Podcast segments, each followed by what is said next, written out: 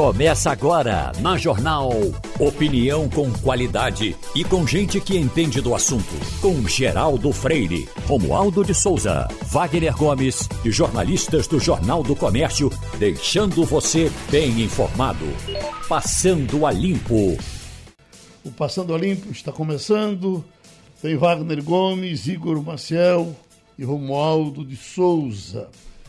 Eh, estava aqui me lembrando Romualdo, Wagner, Igor e todos, que houve um tempo que a gente ah, fazia um acompanhamento permanente eh, da atuação de governadores em todos os quase todos os estados, de prefeitos em pelo menos 10 cidades, e aí nós temos todos esses nomes na cabeça.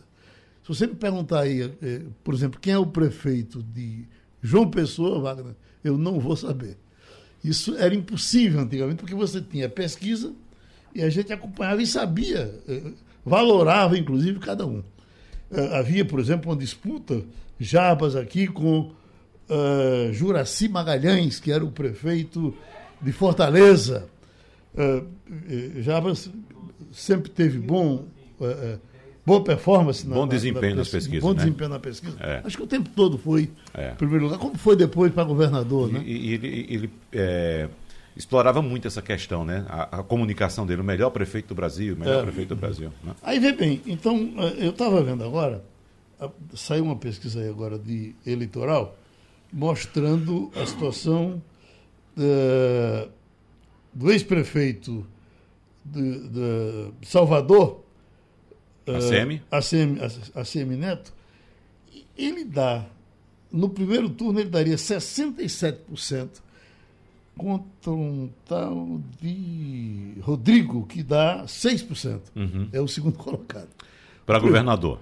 Para governador. O primeiro é. tem 67, o segundo tem 6. Uhum. Se for para um segundo turno, ele vai para 73% e o segundo colocado é esse pernambucano João Roma. João Roma que tem 11. Uhum. Entendeu? É uma. João Roma, que é o candidato de Bolsonaro. De lá, né? Bolsonaro. Né? É. é. uma vantagem que faz gosto.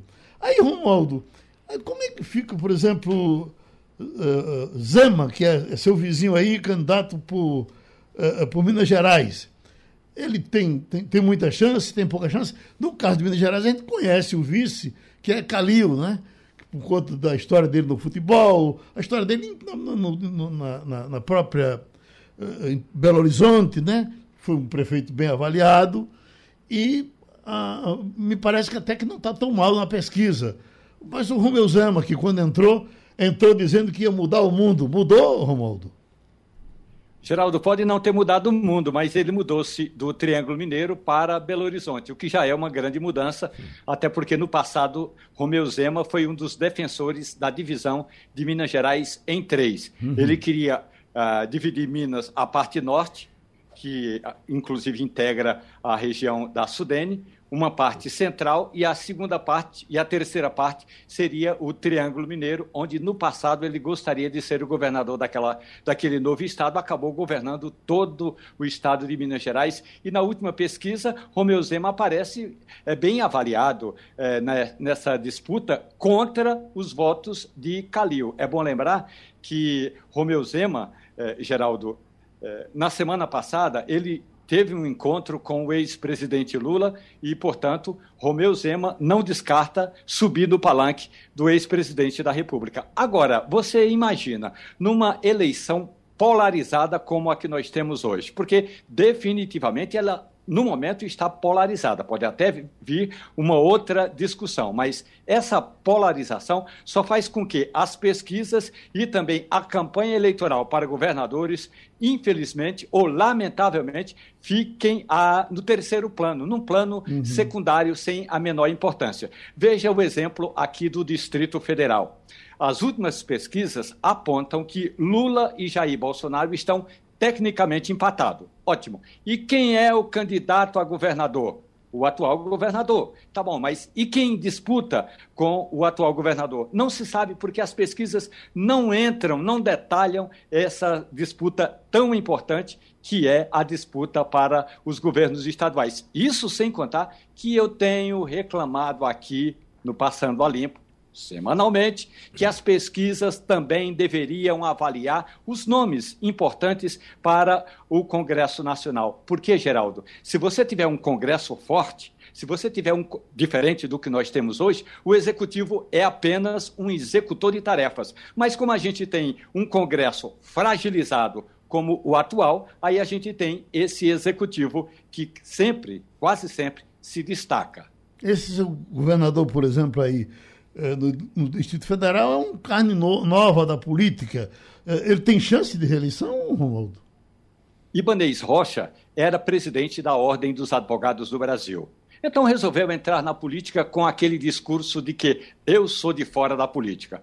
Entrou na política, ele governa uma unidade da federação que qualquer governador do Brasil gostaria de governar. Ele tem verbas da União para a educação, para a saúde e a segurança pública. Porque antes, antes de ser é, Distrito Federal com essa independência, já, é, já recebia os recursos do governo federal. Então, o governador Ibanês Rocha, do MDB, bolsonarista, tem defendido a candidatura do presidente da República e tem até aqui, na última pesquisa realizada eh, na capital federal, ele tem muita chance, até porque, Geraldo, a oposição ainda não se definiu, não se sabe quem é o candidato de oposição. Tem um nome que é da ex eh, ex-ministra da Secretaria de Governo e atual deputada Flávia Arruda, só que Flávia Arruda é do mesmo partido do presidente Jair Bolsonaro, e Bolsonaro gostaria de ter Flávia Arruda de novo na Câmara para, se ele for reeleito, trazê-la novamente para o Palácio do Planalto. E aí ela apoiar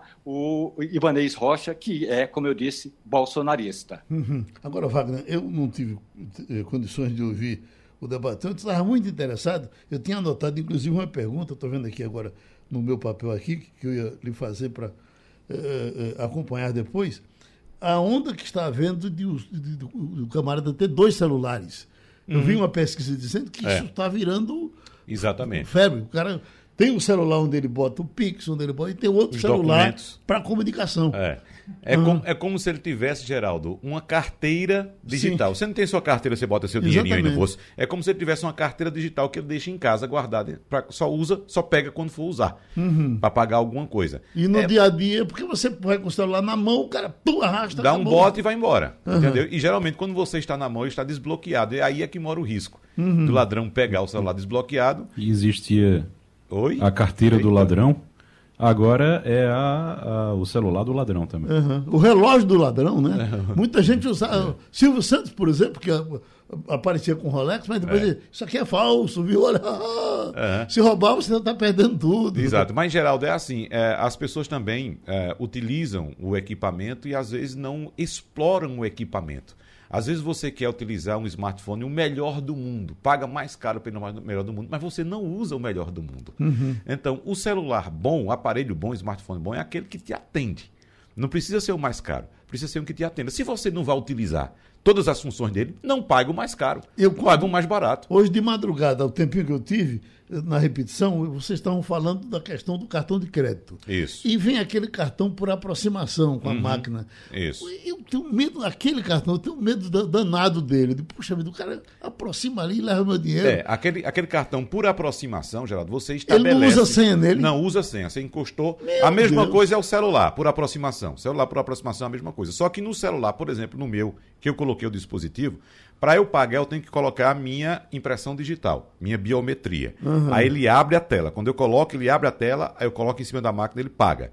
Se eu demorar, assim, coisa de 5 segundos, Geraldo, ele já não paga mais. Uhum. Eu tenho que fazer o procedimento de novo. Então, é um procedimento de segurança que o próprio smartphone oferece e que as pessoas não utilizam. No caso do cartão, você estabelece um valor. Bom, por exemplo, até 50 reais não precisa de senha passo lá o cartãozinho e, e, e vou embora.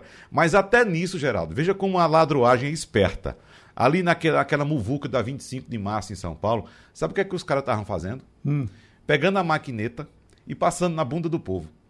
Que você não bota, você não bota a carteira atrás, né? Aí o cara ficava passando. Aí se, se o cartão tava lá e pegava 50 de um, 50 de outro, oh, entendeu? Não. Era assim que tava fazendo. Veja só, entendeu? É Tirando você... dinheiro sem tirar a carteira. É um ladrão que rouba a, a, a sua mesa sem tirar seu sapato. Como é que você se protege, Romualdo? Geraldo, eu tenho esse cartão por aproximação, mas ele tem senha a, para qualquer centavo. Então, esse é um dado importante. O outro dado é que eu tenho, de fato, dois telefones celulares e esse que tem todas as informações que o ladrão não pode levar, ele tem duas senhas. Uma é a senha da biometria, essa é importante. E a outra senha é a senha da cara. Ou seja, só se o cara arrancar meu dedo ou então levar minha cara para fazer a abertura do smartphone. Eu acho que tem que ter segurança. Agora, também entendo o seguinte: às vezes a gente é, é, utiliza o smartphone sem fazer a tal da pesquisa. Eu costumo dizer na sala de aula que a vida é uma é, é, tem um manual de sobrevivência. Então você precisa ler o manual. E quando é, é você vai fazer uma pesquisa, por exemplo, nos smartphones atuais, a maioria da, dos aplicativos ou das informações ou das possibilidades eh, que estão ali no smartphone não é explorada. Então a gente acaba usando o smartphone para uma ou outra atividade e não explora todas as possibilidades, inclusive de, do, de ter dois, três, quatro, até cinco bloqueios no próprio smartphone. O que nos diz Igor Marcel? Rapaz, eu não uso o cartão. Eu coloco, eu cadastro o cartão no, no celular. E aí no celular eu uso e para usar eu tenho que ir lá, tenho que botar o rosto, tenho que botar dedo, tenho que botar tudo que é para poder liberar, porque senão não vai não. É, tem que ser, e Romualdo está certíssimo, tem que ser desse jeito, porque você precisa ter essa segurança. É, é, tem gente que deixa, às vezes, o celular sem senha, porque não quer ficar decorando senha, não quer a dificuldade de ter que botar o rosto. Às vezes, nessa época agora de pandemia, quando você estava de máscara, dificultava também para liberar pelo rosto, e aí tinha gente que não preferia deixar sem. Você acaba é, ficando em risco por conta disso. Então tem que aproveitar mesmo todas as possibilidades, todas as senhas, todos os passwords, tudo que for possível, realmente, biometria, para você dificultar a vida do ladrão. O Wagner, eu tenho escutado que é muito importante trocar a senha de tempos em tempos, Sim. ou de vez em quando. Sim. É de tempos em tempos ou é de vez em quando? Tanto faz você que escolhe, mas é sempre bom você ficar alterando. Uhum. Mas o mais importante, Geraldo, é você não deixar a senha salva no mesmo dispositivo. Ou seja, você tem uma senha para usar seu smartphone aqui e você salva sua senha, por exemplo, no seu e-mail. Uhum. Aí o cara que rouba teu celular, ele vai também acessar o teu e-mail e vai ter acesso às tuas senhas. Uhum. Então você não tem dificuldade de decorar e salva sua senha em algum lugar. Isso é muito perigoso.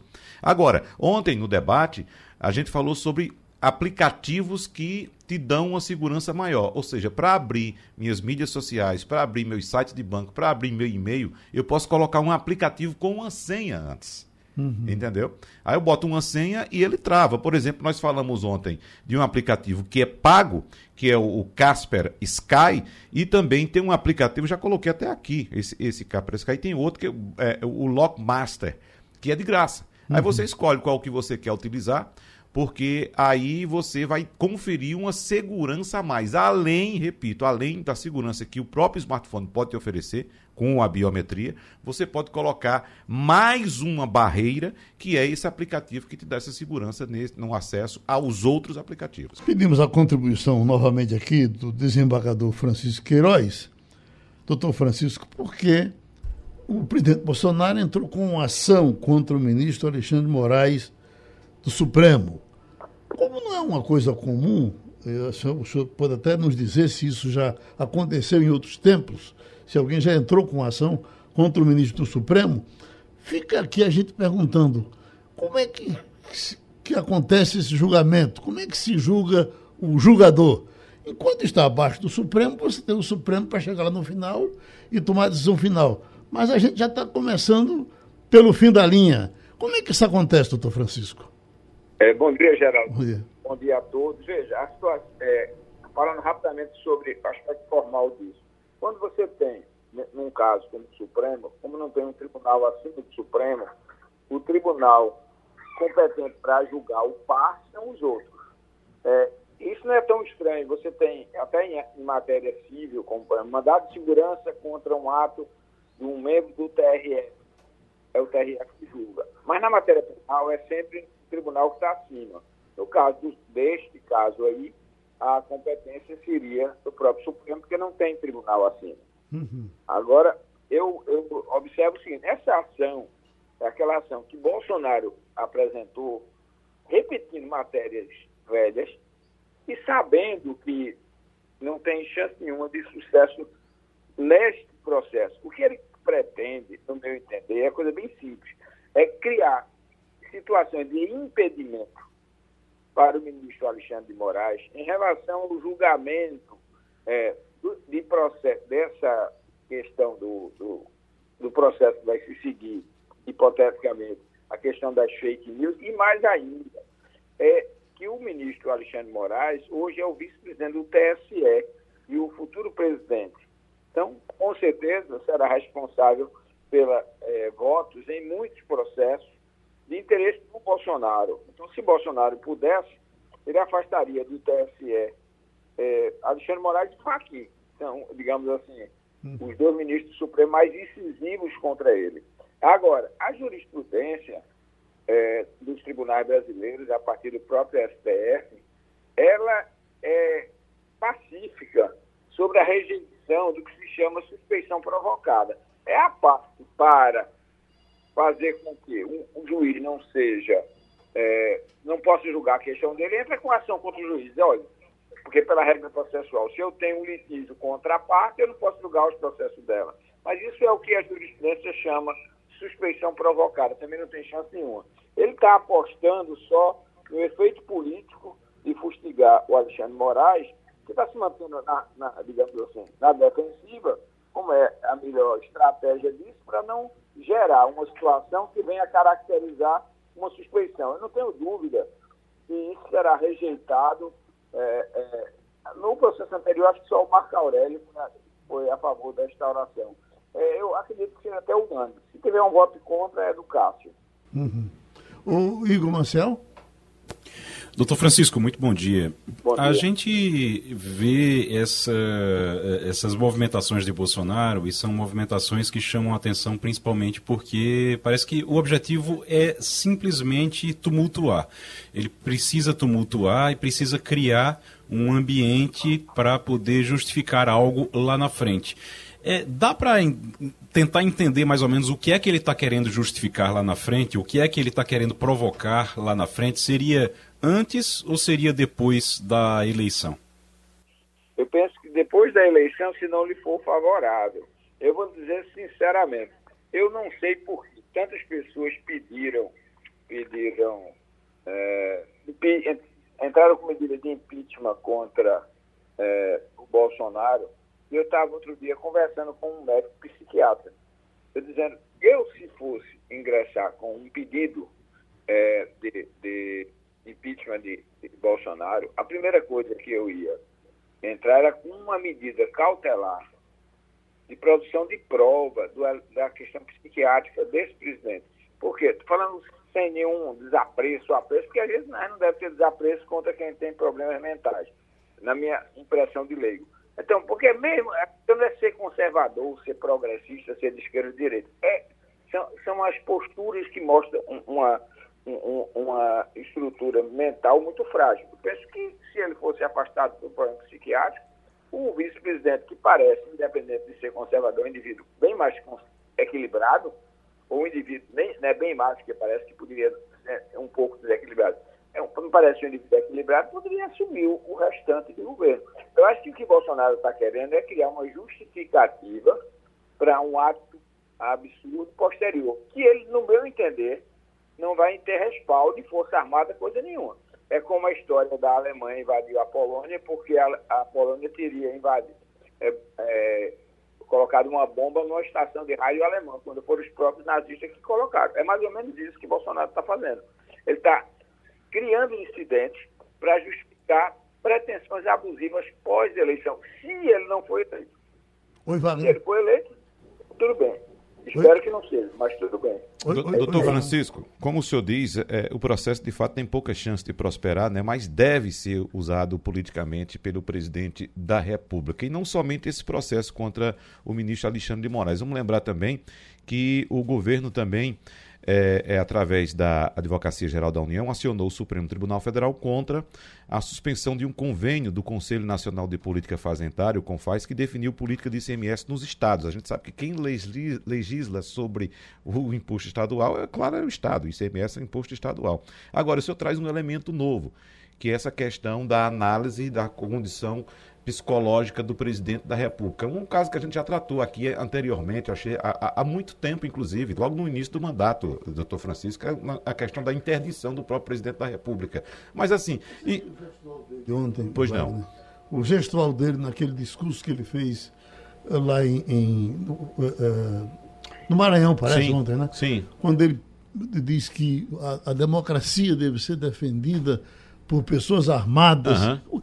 Você, você, meu Deus, como é que alguém com um paísão desse tamanho, se isso fosse uh, uh, numa quadra de, de, de poucos quilômetros, mas um país desse tamanho, você chega e diz, olha, como se arme para defender a democracia. É, é porque você está é, querendo uma guerra civil. É, que é, é porque quer? ele pensa que a democracia é ele. A democracia é só ele. Democracia só existe se ele estiver no poder. Outra pessoa no poder não é democracia. É só ele. É por isso que ele quer que a trupe dele fique armada para defender ele e não o país, evidentemente. Mas o que eu quero falar com o doutor Francisco é o seguinte: essa questão da interdição é, quais seriam os caminhos jurídicos e também se não há outro caminho, é, doutor Francisco, porque a gente vê o presidente da República atacando frontalmente a Carta Magna do país, a Constituição Federal. Com esses, com esses depoimentos, é, é, é, promovendo ou estimulando a população armada para defender um grupo dele somente especificamente. Não existe nenhum remédio jurídico para isso? Existe. O remédio jurídico já devia ter sido instaurado. Tem uma, uma dezenas de, de pedidos de impeachment contra o presidente.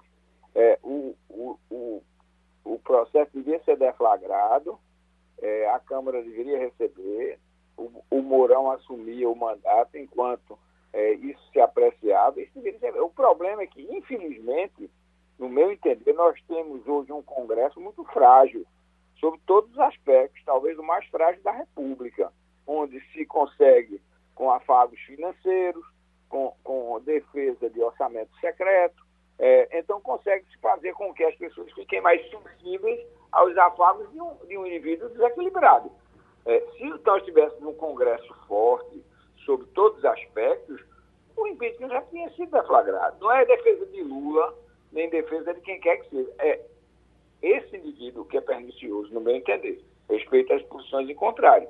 Eu penso que é, ele à frente da República é muito ruim, porque ele não respeita as instituições. Ele vai tentar desrespeitar o resultado eleitoral se ele for desfavorável. É uma situação muito mais séria do que muita gente imagina. Ele não parece, não pode se levar na brincadeira como se fosse, ele fosse o palhaço do circo, mas como se fosse um indivíduo translocado é, que pode causar danos a, a, ao, ao país que está em situação difícil, situação de desemprego, o cenário internacional ruim, ele pegou, ele além de ser ruim, pegou um cenário ruim. É, esse é o problema. Uhum. Romualdo de Souza. Doutor Francisco Queiroz, muito bom dia para o senhor. Tem um outro aspecto importante, além de reforçar a tese da fumaça, ou seja, o presidente da República está criando uma fumaça para incensar os seus apoiadores. Lembremos-nos, pois, que no ano passado o presidente da República foi ao Senado Federal entregar um pedido de impeachment do ministro Alexandre de Moraes. É claro que o presidente do Senado, Rodrigo Pacheco, deixou na gaveta. Mas a questão toda que se discute é por que o presidente do Senado pode deixar um pedido de impeachment contra ministros do Supremo Tribunal Federal? Por que o presidente da Câmara dos Deputados pode deixar centenas de pedidos de impeachment do presidente da República sem levá-los à análise, independentemente do resultado? Doutor Francisco. Veja, e essa colocação que fez é perfeita. Eu me lembro do, do, do Alocumbre, antes desse, é, e de todas essas, essas autoridades que supõem que eles têm o direito de fazer a escolha se é, um, um, um, um, juiz de avaliação, se um pedido de impeachment é, ou um procedimento contra a autoridade maior de um dos poderes deve pro, pro, ser processado ou não é, tecnicamente é um grande equívoco. É uma hipertrofia dos poderes de cada um. O ministro, o ministro da.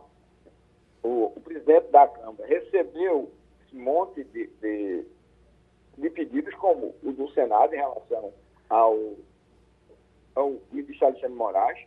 Eu penso que ele tem, como dizia o professor Celso Antônio o poder dever de processar. Ele não é o órgão decisório se vai ser acolhido ou não. Ele é o, ele é o instrutor do pedido. É, é muito conveniente o, o chefe do poder, que é assim, presidente do Senado, é, das, das, duas casas que compõem o Poder Legislativo, se achar no direito de dizer quando ou se um, procedimento desse, que significa, num caso, o afastamento do ministro Supremo, no outro, por exemplo, vai ser processado ou não. Ele pode usar isso muito como barganha política, até para essa autoridade que está sendo acusada. É, e fica como uma espada em cima dessa autoridade. Olha, Lembre-se que eu tenho um pedido contra o senhor. Eu posso dar andamento, eu posso ficar segurando. Isso não é o caminho correto. Eu acho que todos esses pedidos, a não ser os absolutamente descabidos, deveriam seguir seu caminho. Pronto, a gente outra vez agradece ao desembargador Francisco Herói. Gente, hoje é o aniversário de Caruaru, completando 165 anos. Aí a gente vai pensando Caruaru e chega de imediato a, a mente de qualquer pessoa, o Nildo Almeida. Porque quando você vai no hino de Caruaru, o hino popular que o Brasil e parte do mundo canta, Feira de Caruaru, música de Onildo Almeida. Aí você vai para o dos 100 anos de Caruaru, que também é de Onildo Almeida. E 165, daqui a pouco chega a 200. O Onildo já deve ter uma música pronta para os 200 anos de Caruaru. Já tem, o Nildo? Alô, bom dia. É, deve, pronta mesmo não, hum. mas por aqui se fala. Me perguntam, eu encontro amigos e digo, e agora? Caruaru vai fazer 200 anos. Já está pronta a música? Essa pergunta você está fazendo agora. Uhum. Ainda não, eu não sei se vai fazer. Ô, Mas... ô, ô, porque independentemente de você chegar aos 200 anos, você está com, com 94. De você chegar aos 200, Caruaru certamente vai viver mais do que você. Então, que a música poderia ficar pronta, poderia ficar. É, acho, né? pode. Né? É, pode sim. Hum.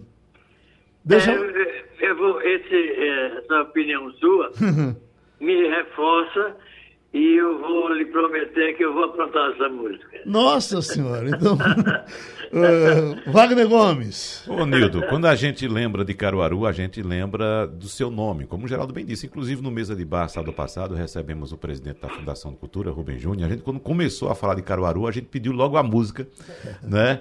Uh, uh, que, a, a, sua composição. Ô Wagner, claro. você, você, você, acho que não sei se você estava ouvindo, o Nildo um dia desse contava aqui que ele foi para São Paulo e estava no restaurante à noite. E aí, quando ele, é, achando que ninguém sabia nem quem era e, não conhecia a música, e num certo momento alguém perguntou: vocês vêm de onde? Aí ele disse: de Caruaru. Aí o bar começou a cantar A Feira é, de Caruaru. Exatamente. Isso arrepia qualquer um. É, mas o que eu quero saber de Onildo é se é, é, né, essa música hoje, Onildo, Claro você fez chancelando a música para Caruaru, mas ela hoje representa todas as feiras do Brasil? Acho que sim, porque a, a, a Feira de Caruaru, que eu decanto na música, ela continua. Ela cresceu tanto que dividiu-se, subdividiu-se em todos os bairros da cidade, tem Feira de Caruaru, sem prejuízo para a grande feira que é no centro da cidade. Ela continua. É a maior feira livre que eu conheço. O Igor Marcel, de Caruaru para Caruaru. Igor. Oh, coisa boa, rapaz. Olha, deixa eu. Coisa boa é falar com o Nildo, rapaz, sempre. O Nildo é mestre e o Nildo é símbolo de Caruaru, símbolo da música de Pernambuco também. Ô, Nildo, deixa eu lhe perguntar uma coisa.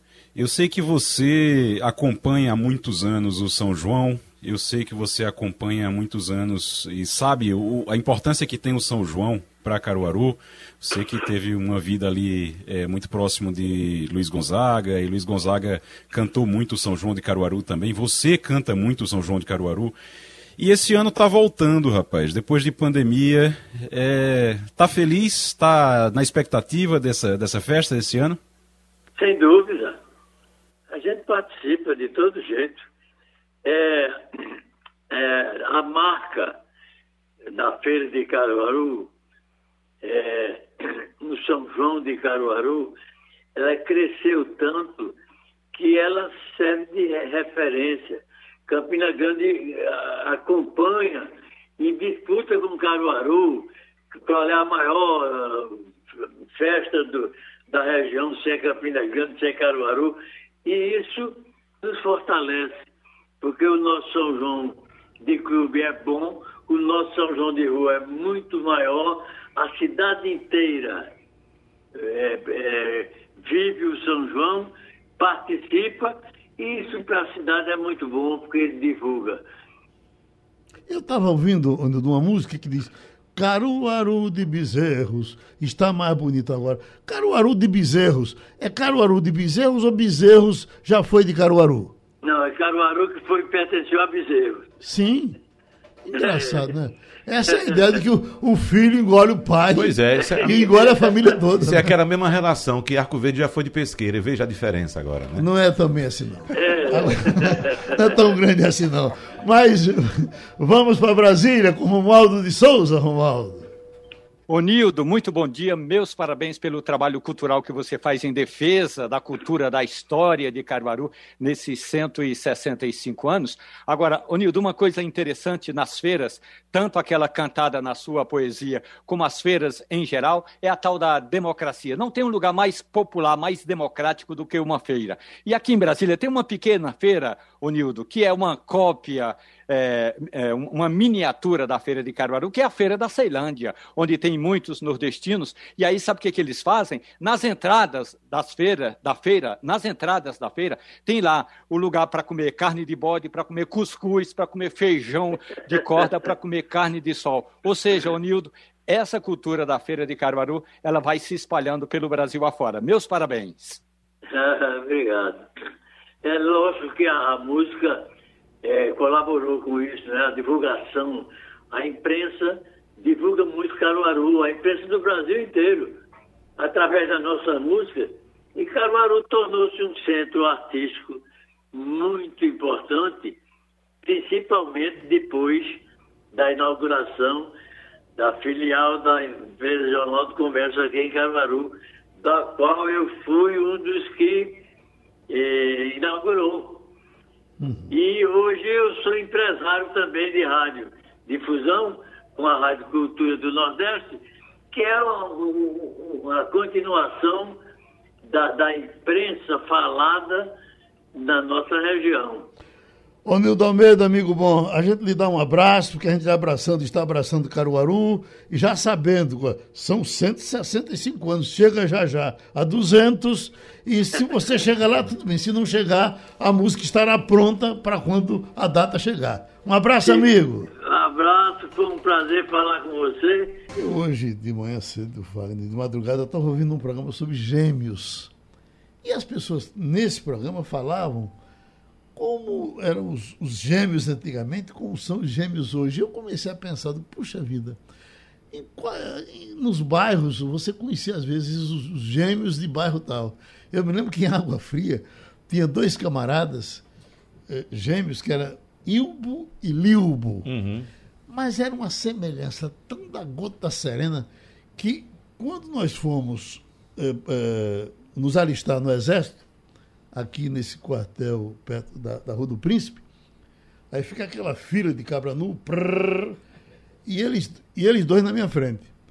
Aí um camarada, aí um, um se eu não sei se o Bolívar subiu primeiro na balança, o médico analisou, baixou a cabeça.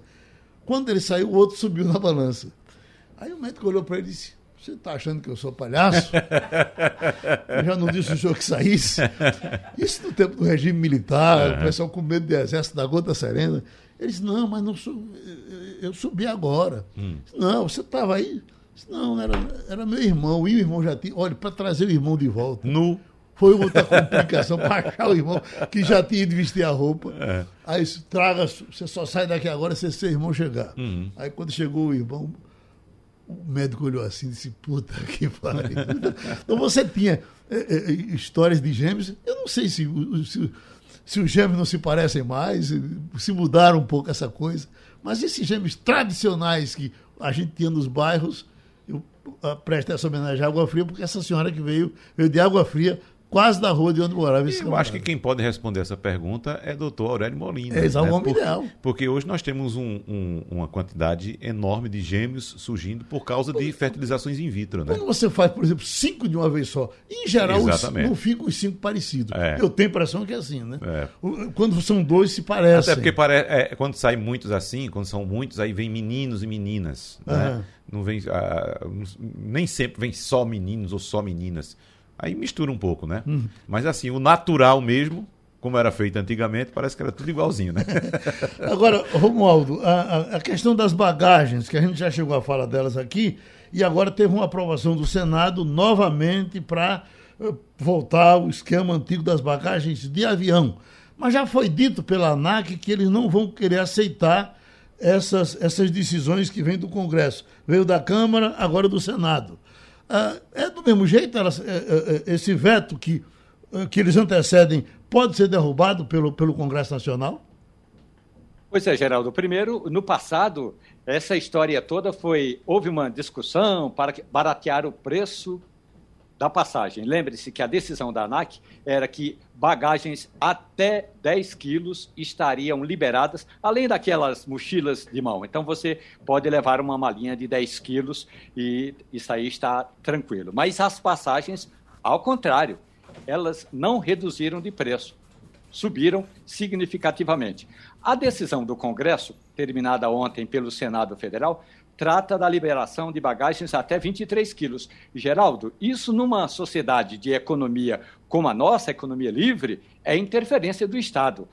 O, o, o atual advogado-geral da União, Bruno Bianco, no passado, já foi contrário a esse tipo de ação. Ele diz que isso não é ação do Estado brasileiro, muito menos do presidente da República sancionar. Portanto, essa pode ser uma recomendação do advogado-geral da União para que o presidente Jair Bolsonaro não assine, não sancione, ou seja, vete esse projeto. O que, na prática, convenhamos, seria uma boa medida, porque quanto menos interferência, melhor, Geraldo. E no meio desse fogo cruzado, Geraldo, fica o consumidor. É. Sem opção, sem ser ouvido. Porque quando tiraram a questão da bagagem, ou colocaram a bagagem para pagar por fora, a ideia era: não, vamos fazer isso para baratear o preço da passagem. Barateou?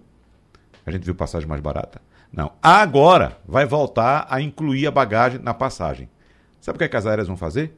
Vão aumentar o preço da, da passagem. Uhum. Vamos, Todos vão pagar. Vamos aumentar as outras é. preocupações. Covid-19. Brasil registra a maior média diária de óbitos dos últimos 15 dias, com 221 mortos. Uhum. E as informações da vizinhança não são boas. A, a Argentina já vai ter que partir para uma, uma, uma programação pesada, porque. Agora, eu também acho que deve ter muito a ver com a vacinação. A, Argentina não deve ter vacinado como a gente vacinou, que a Argentina se agarrou com aquela vacina russa, né? Isso. Com a Sputnik, né? A Sputnik V. Ficou lá com.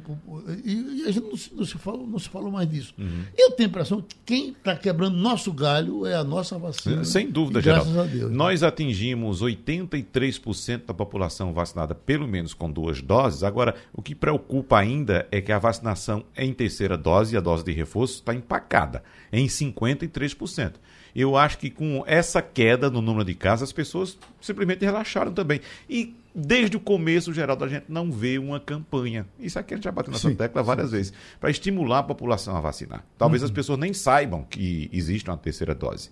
Então, por ausência de uma campanha, por ausência de uma coordenação, a gente não tem essa aplicação em terceira dose mais avançada. A gente precisaria para ter de fato essa segurança maior. Mas esse ponto da vacinação é importante, porque os países que controlaram melhor a pandemia no, no Cone Sul, na América do Sul, foram Brasil e Chile, exatamente os dois que mais vacinaram.